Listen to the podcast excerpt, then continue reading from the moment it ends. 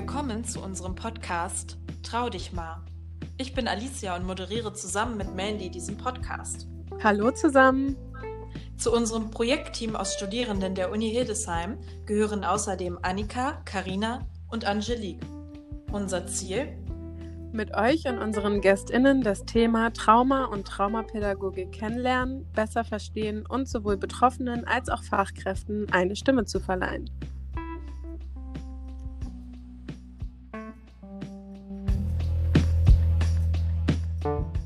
Hi und willkommen zu unserer heutigen Podcast-Folge. An dieser Stelle direkt eine Triggerwarnung. In der heutigen Folge geht es um sexuellen Missbrauch. Falls du dich mit diesem Thema unwohl fühlst, kannst du dir die Folge gerne mit einer Vertrauensperson zusammen anhören. Wir freuen uns, dass Katharina heute ihre Erfahrungen mit uns teilt. Katharina hat einen eigenen Podcast namens Trauma weiter, wo Traumabewältigung und das Thema Selbstliebe thematisiert wird. Ja, magst du uns einmal deine persönliche Geschichte erzählen oder die mit uns teilen? Wo fange ich da am besten an? Also ich bin Survivor sexueller Gewalt von vor acht Jahren und habe letztes Jahr angefangen, öffentlich drüber zu sprechen, habe einen eigenen Podcast dazu gegründet und äh, viele Interviews gegeben, um dann rauszufinden, dass das Thema natürlich nicht nur mich betrifft, aber manchmal fühlt sich das so an, als wäre man die einzige Person, die sowas erleben musste, sondern dass es super viele Menschen betrifft. Und deswegen habe ich das quasi so ein bisschen zu meiner Mission gemacht, das ganze Thema zu enttabuisieren. Ähm, wann hast du denn wirklich das erste Mal darüber gesprochen? Also hat das jetzt vor einem Jahr mit deinem Podcast stattgefunden oder hast du dich schon vorher anderen Personen, deinen Eltern oder Freunden anvertraut? Also ich habe mit, mit einer Freundin drüber gesprochen, ich habe mit meinem Ex-Partner zu der Zeit drüber gesprochen, ähm, aber so richtig öffentlich habe ich erst letztes Jahr drüber geredet. Hast du dir dann auch professionelle Hilfe gesucht? Ja, ähm, ich habe relativ schnell Traumatherapie ähm, in Angriff genommen, habe bei einer Jugendtherapeutin Traumatherapie bekommen, habe dann später nochmal Traumatherapie gemacht, dann habe ich eine Verhaltenstherapie gemacht und ähm, dann noch Körpertherapie. Also ich habe immer irgendwie professionelle Hilfe an meiner Seite gehabt. Und hast du dich dabei gut betreut gefühlt? Wie waren da so deine Erfahrungen mit den Fachkräften sozusagen? Das ist tatsächlich schwierig zu beantworten, weil ich schwierig finde zu sagen, was, was ist jetzt gute Betreuung und was ist nicht gute mhm. Betreuung. Mhm. Also ich hatte immer Menschen an meiner Seite, die das, das Beste für mich wollten ähm, und auf ihre eigene Art und Weise versucht haben, das zu erreichen. Und äh, kannst du einmal beschreiben, wie so eine Traumatherapie aussieht? Also ähm, wird da wirklich aktiv ähm, das Thema besprochen. Kannst du das gestalten? Ist das eine bestimmte Methode, die da verwendet wurde oder vielleicht auch unterschiedliche? Du hast ja gesagt, du hattest unterschiedliche ähm, Therapien. Kannst du da einmal uns einen kleinen Einblick geben, wie das so ja, aussieht oder stattfindet? Mm, also ich hatte als erstes Traumatherapie und die Traumatherapeutin hat noch mit relativ alten Methoden gearbeitet. Das heißt, ich kann jetzt nicht sagen, dass ich diese Form der Traumatherapie unbedingt empfehlen würde. Ich weiß aber, dass heute Traumatherapie anders stattfindet. Also zu meinem Zeitpunkt ähm, habe ich das Trauma mehrfach erzählt und mich quasi so ein bisschen drin gesuhlt. Also es ging darum, es so oft zu erzählen, dass es irgendwann nicht mehr schlimm ist, in Anführungszeichen. Das war zu dem mhm. Zeitpunkt eine gängige Methode Methode. Das wurde einfach so gemacht und das wurde so beigebracht. Heute ist das anders. Heute muss man gar nicht mal mehr das Trauma wirklich erzählen, um eine Traumatherapie zu machen. Dann direkt ein guter Übergang zu der Folgestörung, zum Beispiel einer posttraumatischen Belastungsstörung. Ähm, genau, wie, wie hat sich das bei dir ähm, gezeigt? Hast du das selber gemerkt und wie konntest du das Ganze bearbeiten? Ähm, über die posttraumatische Belastungsstörung habe ich quasi erst erfahren, als meine Therapeutin mir das damals erzählt hat. Und ich habe mich davor auch nie damit befasst, weil warum auch? Also wenn man nicht in der Situation ist, dann weiß man wahrscheinlich gar nicht, dass es sowas gibt. Ähm, durch meine Therapeutin wurde mir dann aber klar, dass viele meiner wie ich bis zu dem Zeitpunkt dachte, Charaktereigenschaften gar nicht meine Charaktereigenschaften sind, sondern ähm, ja, Folgen meiner posttraumatischen Belastungsstörung. Ähm, heute habe ich einige Methoden entwickelt, um damit umzugehen, aber ich kann da immer nur aus meiner Sicht sprechen und kann jetzt nicht sagen, was, was allen helfen könnte.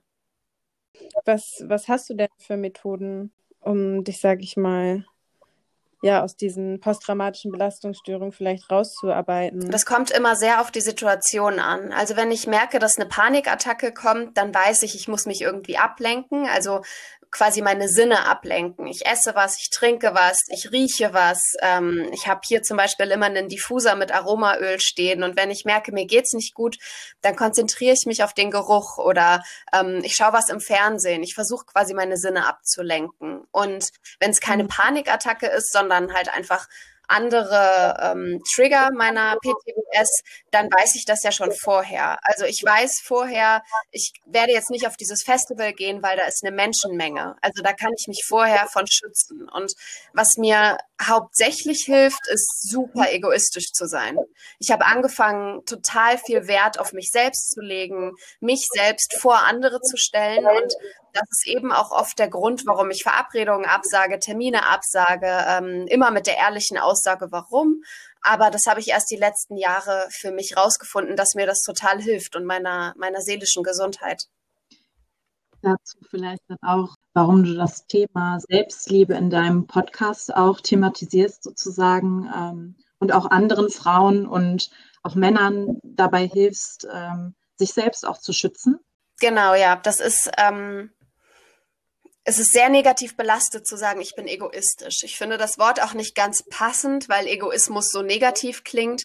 Aber in allererster Form ist es wichtig, dass man auf sich selber achtet, weil wenn man immer nur auf die anderen schaut, dann schaut ja keiner auf dich. Und letztendlich sind wir der einzige Mensch, mit dem wir unser ganzes Leben verbringen. Also finde ich das äh, ziemlich gerechtfertigt, auch mal für sich selbst abzusagen und zu sagen, nee, geht jetzt einfach gerade nicht. Ich muss da mehr Wert auf meine Gefühle legen. Auf jeden Fall. Ich würde es gesunden Egoismus nennen. Ähm, Finde ich sehr, sehr wichtig auch. Du sagst ähm, auf Instagram, Trauma macht dich zu einem Superheld bzw. zu einer Superheldin. Kannst du unseren ZuhörerInnen einmal kurz erläutern, wie du auf den Spruch gekommen bist und was genau du damit mhm, meinst? Mhm, absolut. Ähm, das wird für die Menschen, die ein Trauma erlebt haben, am einfachsten zu fassen sein, wenn ich das jetzt erkläre. Aber wenn man schon sowas überlebt hat und wenn man so eine Situation überstehen musste und trotzdem morgens aufsteht, trotzdem morgens einen Alltag bewältigt, sich einen Kaffee macht, ein Frühstück macht, aus der Haustür rausgeht und einfach leben kann, dann ist das nur etwas, was Superheldinnen können. Weil ganz ehrlich, nach dem, was wir erlebt haben, überhaupt noch zu stehen, das kann nicht jeder. Deswegen bezeichne ich uns als Superheldinnen, weil das, was wir jeden Tag leisten, das ist eine Superkraft. Das kann man wahrscheinlich auch wirklich nur verstehen, wenn man selber mal in der Situation gesteckt hat oder selber ein Trauma erlebt hat oder ein traumatisches Ereignis.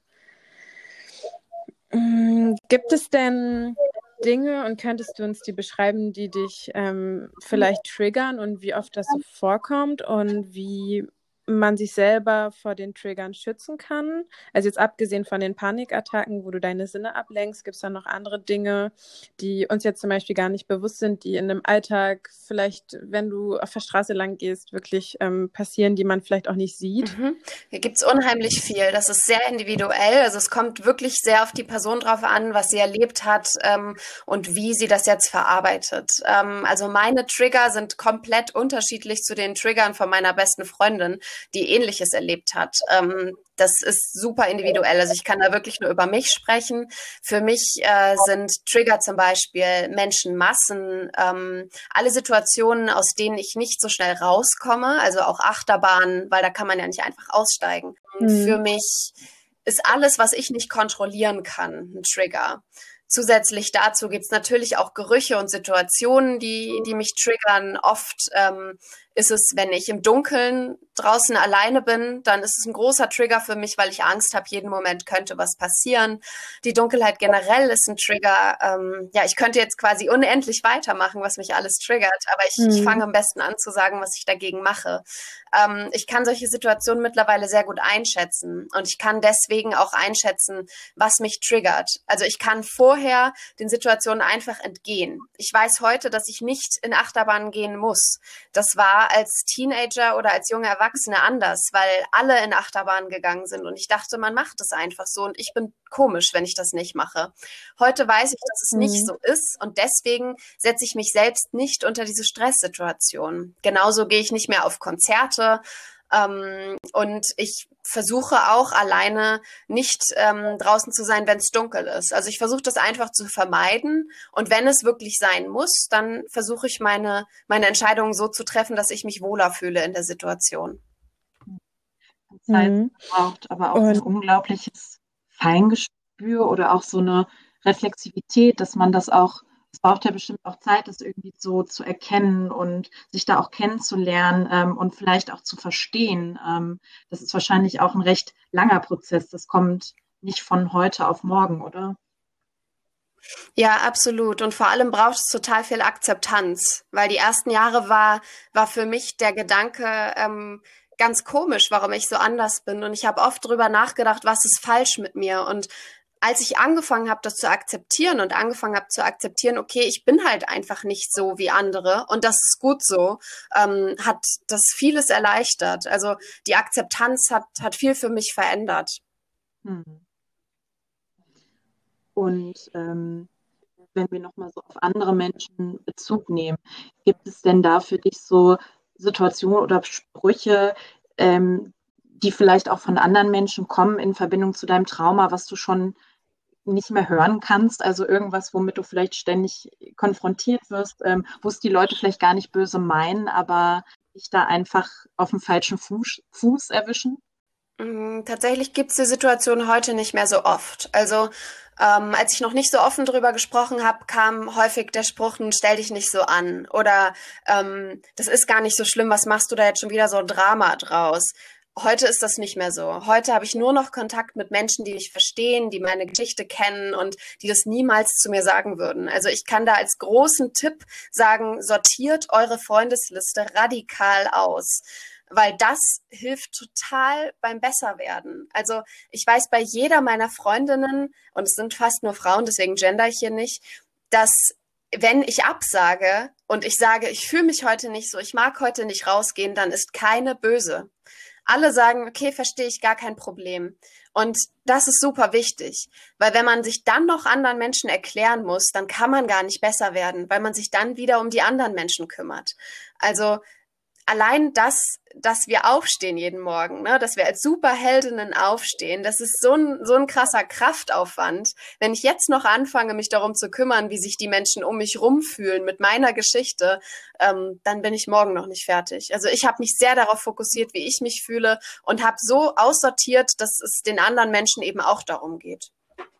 Ich finde, das klingt auf jeden Fall super wertvoll und äh, dass das tatsächlich alle Menschen ja. machen sollten. Ähm, also mega, mega gut, dass du das ähm, ansprichst. Mich würde noch interessieren, wie, also ich sag mal, durch deinen eigenen Podcast hast du ja ähm, erzählt, habe ich gesehen auf Instagram, dass du super viel Feedback auch von ähm, Frauen oder Männern bekommen hast, die sich bei dir mhm. gemeldet haben, denen ähnliches oder gleiches passiert ist und dass du gar nicht damit gerechnet hast, dass das wirklich so ein großes Thema ist und so tabuisiert wird und einfach nicht drüber gesprochen wird und dass sich so viele Menschen ähm, da bei dir gemeldet haben. Ähm, wie ist das für dich gewesen, da, da wirklich so offen drüber zu sprechen, so eine Art Vorreiterin vielleicht zu sein? Ähm, und, und wie gehst du mit dem Traumata anderer Menschen um? Also mit den Menschen zum Beispiel, die sich dann eben bei dir melden. Da ist ja wahrscheinlich auch so eine kleine Community mhm. entstanden. Wie geht ihr untereinander miteinander um? Also tatsächlich ist da eine Riesen-Community entstanden. Ähm, damit hätte ich nicht gerechnet. Als ich an die Öffentlichkeit gegangen bin, habe ich gedacht, naja, also wir wissen alle, dass die Dunkelziffer viel höher ist als die Menschen, die es tatsächlich anzeigen, aber ich wusste nicht, dass sie so hoch ist. Und die Community ist super dankbar über alles, was ich sage, über alles, was ich offen ausspreche. Und ich kann dazu sagen, dass es nicht einfach ist. Also letztendlich habe ich natürlich eine riesen Community hinter mir und ähm, die bestätigen mich auch in dem, was ich tue und die helfen mir dabei. Aber wenn es dann hart auf hart kommt, bin ich die Person, die den Kopf für uns alle hinhält. Und ich bin die Person, die dann letztendlich dasteht und es erklären muss und die damit umgehen mhm. muss, wenn ich so viele Nachrichten bekomme. Ähm, und deswegen ist das ein Kampf, bei dem ich mir vorher nicht bewusst war, dass ich ihn kämpfen werde. Du hast ja, der Podcast hat dir ja dabei geholfen, ähm, ja, über das Trauma zu reden. Ähm, hast du dich von Anfang an wohl damit gefühlt oder ähm, gab es irgendwie am Anfang, dass du gesagt hast, okay, es fällt mir jetzt doch ein bisschen schwer, darüber zu sprechen äh, mit deinen InterviewpartnerInnen oder warst du von Anfang an, dass du gesagt hast, okay, nee, das gibt mir Kraft, ich äh, merke direkt, da kommt ein Feedback und das tut mir um, gut? Also das hat natürlich, das war ein Prozess. Ne? Das, das fing nicht so an, dass ich die ganze Zeit gedacht habe, oh ja, das hilft mir. Ich habe das ganze Projekt Podcast als Selbsttherapie gestartet und habe gedacht, erstmal soll es nur mir helfen und habe mich deswegen auch die ersten Folgen nur mit Menschen unterhalten, die ich schon kannte, ähm, dessen Geschichte ich kannte und eben auch mit, mit Menschen, die mir helfen können erst im Prozess habe ich gemerkt, okay, ich werde dadurch stärker, ich kann damit umgehen, ich bin jetzt stark genug, um eben auch die Geschichten von anderen mitzunehmen und die quasi mit in meinen Rucksack vom Trauma zu packen und habe das deswegen erst gemacht, als ich stark genug war. Also ich habe angefangen mit Menschen, die ich kannte und mit Geschichten, die ich kannte. Ich wollte einmal noch auf deine Geschichte, sag ich mal, zurückkommen und dich fragen, ob du das damals zur Anzeige gebracht hast. Äh, nein, ich bin zur Polizei gegangen nach der Tat, ich glaube zwei Tage später und habe dem Polizisten damals alles erzählt und habe auch erzählt, dass der Täter zwei Zeugen hat. Und der männliche Polizist sagte dann zu mir, ähm, dass ich das natürlich anzeigen kann, dass ich aber damit rechnen muss, dass der Täter mit seinen zwei Zeugen mehr Macht haben wird als ich. Also es wird es wird äh, Wort gegen Wort stehen und im Zweifel immer für den Angeklagten, weil er eben auch zwei Zeugen für sich hat. Und deswegen habe ich dann keine Anzeige gestellt. Würdest du das ja. heute anders machen? Heute habe ich aber auch mehr Kraft. Also es ist schwierig, das zu vergleichen. Zu dem Zeitpunkt ging es mir erstmal nur darum, mich selbst und meine Seele zu schützen. Also so, so wie es mir damals ging, hätte ich das nicht durchgestanden. Heute bin ich stark genug, heute könnte ich es machen. Hättest du dir damals von der Polizei oder auch von anderen Menschen da in der Situation andere Reaktionen gewünscht oder einen anderen Umgang mit dem Thema oder wie man dich dort auch beraten hat? Klar, natürlich ähm, hätte das alles besser ablaufen können. Ich versuche aber nicht darüber nachzudenken, was hätte anders sein können damals, sondern ich versuche darüber zu sprechen, was heute anders ist. Weil heute weiß ich, dass man zum Weißen Ring gehen kann, man kann den Weißen Ring anrufen, man kann ähm, Online-Kontakt mit denen aufnehmen und die nehmen all deine deine Aussagen auf, die ähm, machen eine gynäkologische Untersuchung mit dir und du musst es nicht zur Anzeige bringen, die bewahren das für dich auf. Und das sind Dinge, auf die wir uns eher fokussieren sollten. Also es ist einfacher zu sagen, ähm, die Polizei hat Mist gebaut. Ähm, es ist aber wichtiger zu sagen, heute ist es anders, heute kann man da anders agieren. Hm. Wenn wir auf den Aspekt gehen, ähm, was sozusagen deine Erfahrungen mit deinen intimen Beziehungen an sich gemacht haben. Magst du uns da einen Einblick geben, ähm, wie du da mit umgegangen bist oder was das für ein, ja, äh, was das bedeutet, wenn man ein Trauma erlebt hat und dann neue Beziehungen eingehen möchte? Hm, ein Riesen, das macht einen, äh, einen riesen Impact. Also ich hatte zu dem Zeitpunkt eine Beziehung. Ich war fünf Jahre mit meinem Ex-Partner zusammen und natürlich hat das Erlebte unsere Beziehung komplett verändert. Ähm, nicht nur körperlich, aber eben auch emotional. Und alle Menschen, die ich danach kennengelernt habe, die ich gedatet habe, hat das auch beeinflusst. Also ich habe immer beim ersten oder zweiten Date gesagt, okay, pass auf, ich wurde sexuell missbraucht, deal with it. Also ich habe nicht gewartet, bis die Menschen mich gut genug kennen, weil ich Angst hatte, dass sie mich dann, wenn sie es hören, nicht mehr wollen. Deswegen habe ich es direkt am Anfang gesagt und habe dann eben nur mit den Menschen, die dann auch noch bei mir geblieben sind, mich weiter getroffen. Und deswegen war die Dating-Phase nach meiner langen Beziehung ähm, ja geprägt von sehr vielen ersten und zweiten Dates und ähm, sehr wenigen dritten Dates. Und deswegen kann ich eben auch sagen, dass, dass ich sofort wusste, dass meine Frau letztendlich der Partner fürs Leben ist, weil unser erstes Date drei Tage und zwei Nächte ging. Wir haben uns kennengelernt. Ich habe beim, beim ersten Dinner gesagt, okay, pass auf, ähm, das ist mir passiert und ich bin nicht so wie andere. Und sie hat gesagt, okay, und deswegen kann ich heute sagen, ich wusste beim ersten Date, dass das die Frau ist, die ich heiraten werde, weil sie all das nicht in Frage gestellt hat. Ich hatte so viele Dates mit so vielen Menschen, die das nicht nachvollziehen wollten. Also konnten natürlich nicht. Niemand kann das nachvollziehen, wenn er es nicht erlebt hat, aber sie wollten das nicht nachvollziehen. Mhm. Und ähm, das hilft dabei, extrem auszusortieren. Also nicht nur bei Freundschaften, sondern natürlich auch bei Beziehungen. Was meinst du, woran könnte das liegen, dass die Menschen ähm, das nicht richtig verstehen wollen oder ähm, das einfach nicht so hinnehmen können oder akzeptieren können, konnten, sage ich mal, wie deine, wie deine Frau? Das ist einfach Selbstschutz. Also ich erlebe das ganz oft, wenn Menschen aus Versehen Victim Blaming betreiben. Also niemand würde mir heute aus meinem Freundeskreis sagen, ja, aber was hattest du denn an? Ähm, also nicht so offensichtliches Victim Blaming. Ähm, aber trotzdem gibt es Menschen, die das überhaupt nicht so meinen und die dann sagen, ja, aber ich gehe ja auch abends nicht raus um die Zeit. Dementsprechend sind aber auch meine Freundschaften und meine Beziehungen alle ein bisschen tiefer, als sie es vorher waren.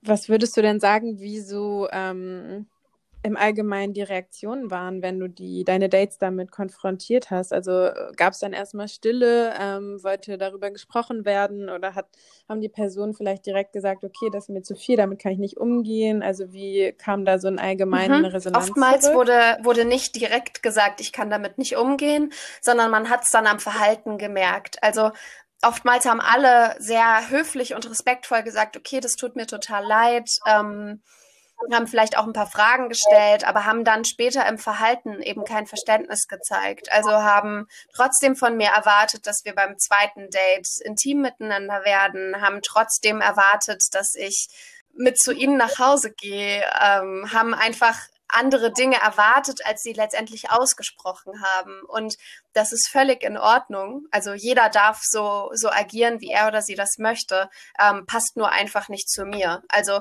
ich will damit überhaupt nicht sagen, dass das alle schlechte Menschen sind, ganz im Gegenteil. Ähm, ich brauche halt nur einen anderen Menschen. Und selbst wenn die Dates weitergingen und wir hatten drei, vier, fünf Dates, kam häufig der Satz, mit dir ist immer alles so tief. Also ich bin kein Mensch, mit dem du eine äh, ne, ne leichte, lustige Zeit haben kannst, zumindest nicht am Anfang, sondern ich bin Mensch, mit mir hast du eben auch schwierige Zeiten und mit mir hast du ähm, tiefe Gespräche, also zumindest eher als so Smalltalk. Und ich bin sehr stolz darauf, aber wenn das für jemanden nicht passt, dann passt das nicht und das ist für mich völlig in Ordnung. Auf jeden Fall mega schön, dass du dann deine Partnerin gefunden hast, die ähm, ja, perfekt zu dir passt und ähm, ja, das alles mit dir. Ich finde es auch bewältigt. eine total klasse Einstellung zu sagen, ähm, ich bin nicht so einfach. Ich habe einfach meine, ja, meine Ecken und Kanten, nenne ich es jetzt einfach mhm. mal. Ich finde es eigentlich immer ein ganz schöner Begriff, dass man halt nicht so durch die Hände flutscht, sondern ähm, man, man ist so, wie man ist, durch das, was man erlebt hat. Und ja. was du sagst, du bist stolz darauf. Ähm, und ich finde, das zeigt ja auch äh, so eine Akzeptanz auch und auch wieder das Thema Selbstliebe, finde ich, es kommt hier auch nochmal wunderbar irgendwie schön durch. Ähm, total wichtig auch. Und ich finde, es ist, glaube ich, auch für alle, die sich das anhören, ne, für diejenigen, die vielleicht an sich zweifeln und nicht wissen, wie sie in ja. der Situation umgehen sollen, ist das einfach ein total toller Mutmacher zu sagen, es ist gut so, wie ich bin und es hat seine Richtigkeit, dass ich so bin und seine Gründe. Ich finde das auch super stark. Also ich glaube, das können tatsächlich die allerwenigsten Menschen sich so gut ähm, reflektieren oder von sich selber sagen, ich bin schwierig, es wird mit mir ähm, auch schwierige Zeiten geben. Natürlich auch genauso gut schöne Zeiten, aber da, da steckt sehr viel Stärke auf jeden Fall hinter und schön, dass du dir das so erarbeiten Genau, da sagst du aber was Richtiges. Ich habe mir das erarbeitet. Also oftmals werde ich, werde ich gefragt, was kann ich denn machen, damit ich mich auch so sehr, so sehr liebe? Oder ich werde oft gefragt, ich liebe mich überhaupt nicht. Ich fühle mich überhaupt nicht wohl mit mir. Was kann ich tun, damit das mehr so ist? Und ich kann da kein Patentrezept geben. Ich kann da nicht sagen, du musst das machen und das machen und dann ist es leichter, sondern das ist ein Prozess und das passiert nicht über Nacht und das passiert nicht, wenn ich ähm, eine Gesichtsmaske drauf mache, einen Selbstliebe-Tee trinke und eine Tafel Schokolade esse. Das sind alles Dinge, die dazugehören. Aber es braucht so viel mehr und es ist ein, ein, Prozess, der eine Weile geht. Und selbst wenn es jetzt Menschen gibt, die das hören, die sagen, bei mir ist es schon länger her als bei dir und trotzdem fühle ich mich noch nicht so, dann ist das okay. Ich versuche, das so ein bisschen zu normalisieren, dass, dass wir da nicht gleich sind, sondern jeder unterschiedlich ist und dass jeder Heilungsprozess in Ordnung ist. Ähm, würdest du dir vielleicht von der Gesellschaft irgendwie ein anderes, ähm, eine andere Verhaltensweise wünschen, dadurch, dass ähm, solche Themen, Gewalterfahrungen etc., sexueller Missbrauch, ähm, sonstige Traumata eher als Tabuthema in der Gesellschaft gesehen werden. Also ich glaube, das führt halt häufig auch dazu, dass wirklich traumatisierte Personen eben genau diese Schwierigkeit haben, sich selbst, selbst zu akzeptieren, darüber zu sprechen, das öffentlich zu machen, mit Familie, Freunde etc. darüber zu sprechen oder vielleicht auch wirklich eine Therapie einzugehen. Also ich glaube, vielen fällt das auch schwer, weil man sich dann vielleicht irgendwie eine gewisse Schwäche eingesteht. Ähm, also würdest du sagen, da muss auch in der Gesellschaft was passieren oder was würdest du dir wünschen von der ähm, Gesellschaft? Na, da gibt es relativ viel, was passieren muss. Also wir müssen erstmal damit anfangen, die Sprache zu ändern. Wir dürfen nicht mehr sagen, sie wurde vergewaltigt, sondern er hat sie vergewaltigt. Da geht es schon los. Ähm, es ist einfach ein großes Tabuthema, weil keiner gerne drüber spricht und wenn wir das jetzt mal mit, mit Zahlen und Fakten belegen wollen, dann wurde erst 1997 Vergewaltigung zum, zum Verbot in der Ehe. Das war bis dahin erlaubt. Und dann müssen wir uns so ein bisschen in Erinnerung rufen, dass wir 2021 haben. Also wir haben 24 Jahre danach und wir erwarten, dass das ganze Thema völlig normal ist. Wir erwarten, dass es kein Tabuthema mehr ist. Wir erwarten, dass Frauen und Männer gleichberechtigt sind.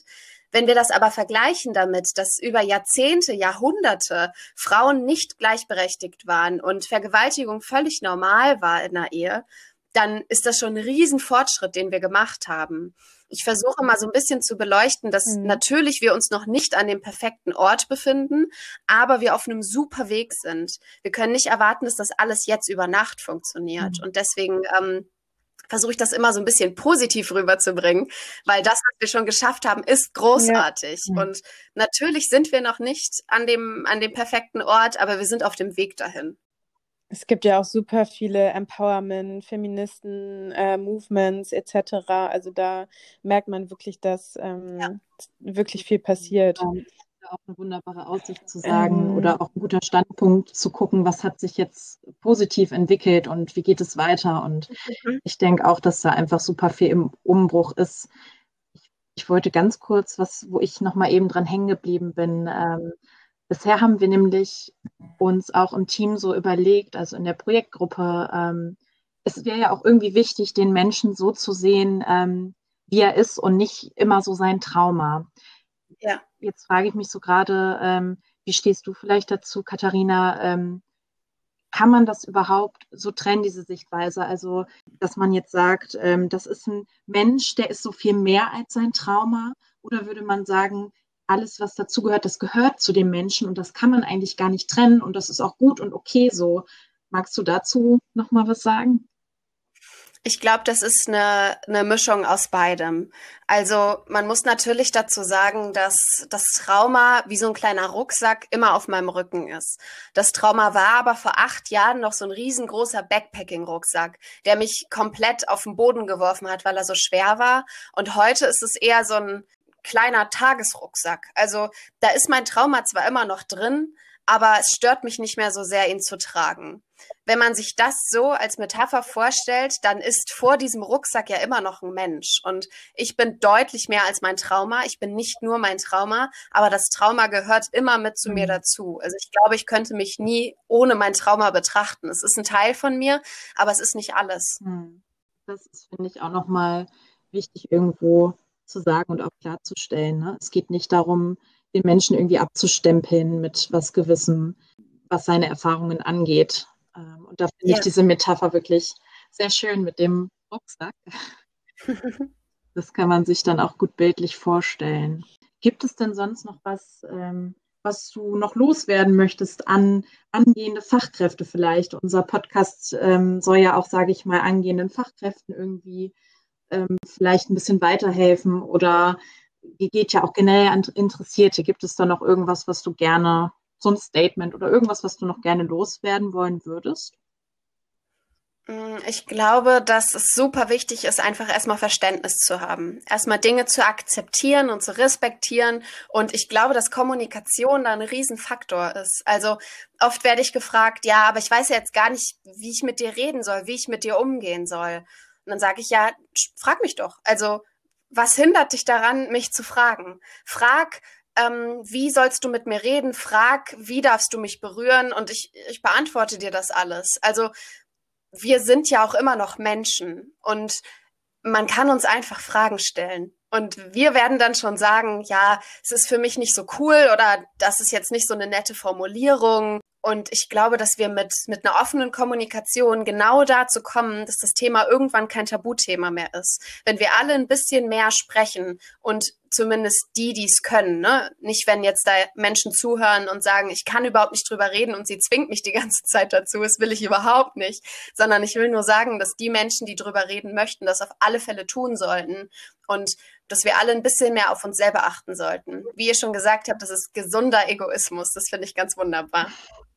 Sehr schön. Hast du sonst noch ein kleines Shoutout ähm, vielleicht für Betroffene? Ich würde da auch gerne noch mal kurz drauf eingehen. Aus deinem ähm, Porträt hattest du halt auch gesagt, das ist vielleicht auch noch mal ganz wichtig, ähm, Leuten klarzumachen, ähm, du hattest über den Begriff äh, Vergewaltigung zum Beispiel gesprochen, dass wir immer nur von so einer Standardszene wie im Film ausgehen, aber dass da vielleicht halt auch viel mehr hintersteckt und dass das auch Freunde sein können, das können die ähm, Partner sein, PartnerInnen oder klar machen kannst, das, was euch vielleicht passiert ist, dass du vielleicht nochmal den Leuten da draußen sagen kannst, ist halt auch wirklich etwas, was ähm, Missbrauch unterliegt. Also, dass man das vielleicht manchmal selber unterschätzt und einfach sagt, okay, das ist doch vielleicht normal, dass ähm, mein Partner mir das jetzt zum Beispiel angetan hat oder so, dass du vielleicht noch mal einmal kurz so ein paar Worte in die Richtung finden könntest. Das fand ich sehr interessant.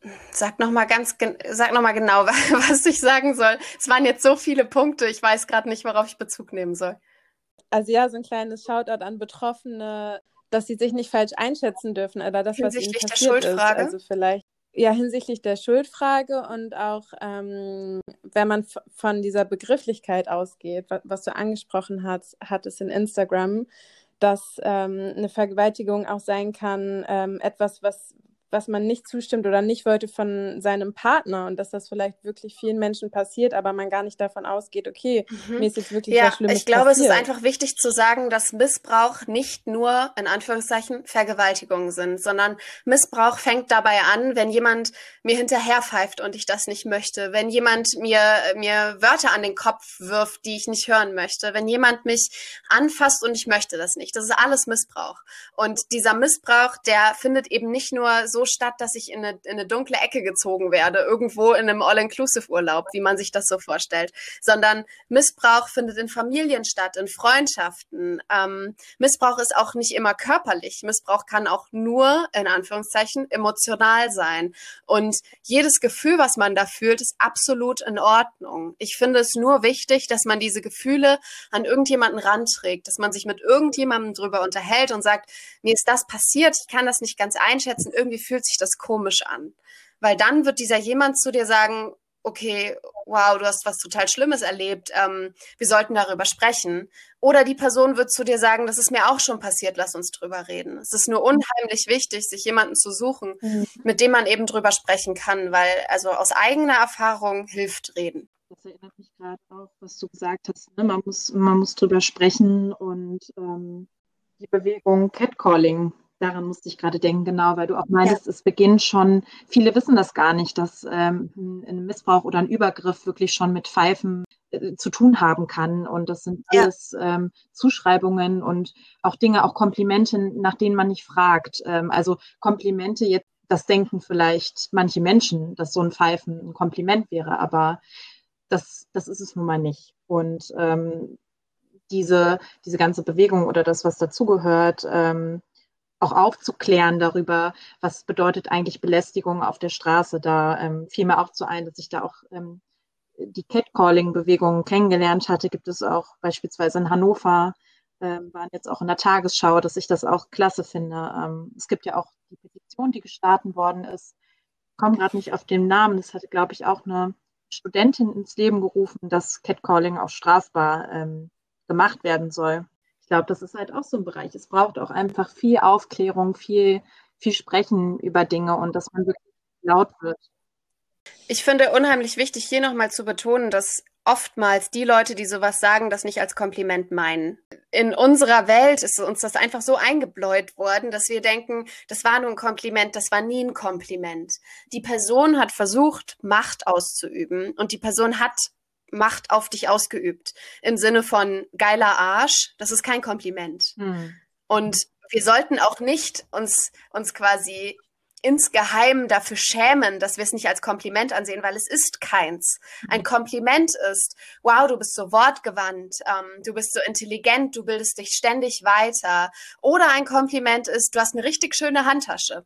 Aber kein Kompliment ist, geiler Arsch oder hey Mäuschen, äh, darf ich dich mal anfassen? Das sind keine Komplimente. Mhm. Und das meine ich, wenn ich sage, wir müssen unsere Sprache ändern, weil wir mhm. müssen anfangen, sowas rauszuschreien und zu sagen, sag mal, spinnst du mich hier so zu beleidigen? Das ist kein Kompliment. Es hat immer mhm. was mit Macht zu tun. Mhm.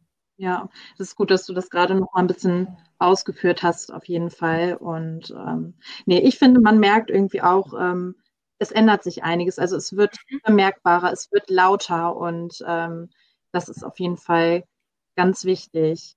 Würdest du sagen, man soll auf so ein Pfeifen oder ja, solche Sprüche. Das ist tatsächlich sehr schwierig, weil da jeder eine Entscheidung für sich selbst treffen muss. Ähm, ich kann sagen, dass ich darüber schon sehr viele Diskussionen mit meiner Frau hatte, weil ich nämlich immer darauf reagiere. Also ich, ähm, ich frage die Leute oft, ähm, ob sie das nochmal wiederholen könnten. Weil die das oft mhm nicht so meinen, wie sie es sagen. Also sie trauen sich das eigentlich gar nicht und dann schreien sie schnell und dann hoffen sie, dass, dass ich irgendwie äh, mich schäme dafür. Wenn ich aber sage, äh, sorry, kannst du es nochmal wiederholen, dann sind die oft sehr peinlich berührt. Und ich mache das natürlich nur in passenden Situationen. Also wenn andere Menschen drumrum sind, am helllichten Tage, wenn ich mich sicher fühle. Ich mache das nicht, wenn ich im Dunkeln mit dieser Person alleine in einem Raum bin. Äh, da halte ich den Mund mhm. und denke dann im Nachhinein, was ich gerne gesagt hätte. Aber da muss ich, weil wir einfach noch nicht so weit sind, dann eher auf mich achten. Und da diskutiere ich sehr oft mit meiner Frau drüber, weil ich ähm, ein großes Problem damit habe, meinen Mund zu halten. Und sie einfach ähm, oft Angst um mich hat in solchen Situationen. Aber ich muss ähm, dazu sagen, dass man das wirklich sehr individuell auf die Situation mhm. beziehen muss. Mhm. Ja auch für jeden Menschen selbst individuell mhm. und man muss sich irgendwie damit wohlfühlen und finde auch seinen Weg finden. Also, liebe Katharina, ich finde, wir haben irgendwie super viele interessante Aspekte jetzt auch ansprechen können und ähm, möchte mich hier an der Stelle auch nochmal bedanken, ähm, dass du mit dabei bist in unserem Projekt und ja, deine Erfahrungen mit uns teilst. Ähm, vielen, vielen Dank nochmal an der Stelle. Ja, sehr gerne. Vielen Dank für die Einladung. Ja, auch von mir. Danke, dass du hier warst. Genau. Das war wirklich sehr interessant. So würde ich auch die Folge jetzt beenden. Vielen Dank an alle, die wieder mit reingehört haben. Bleibt neugierig. Tschüss.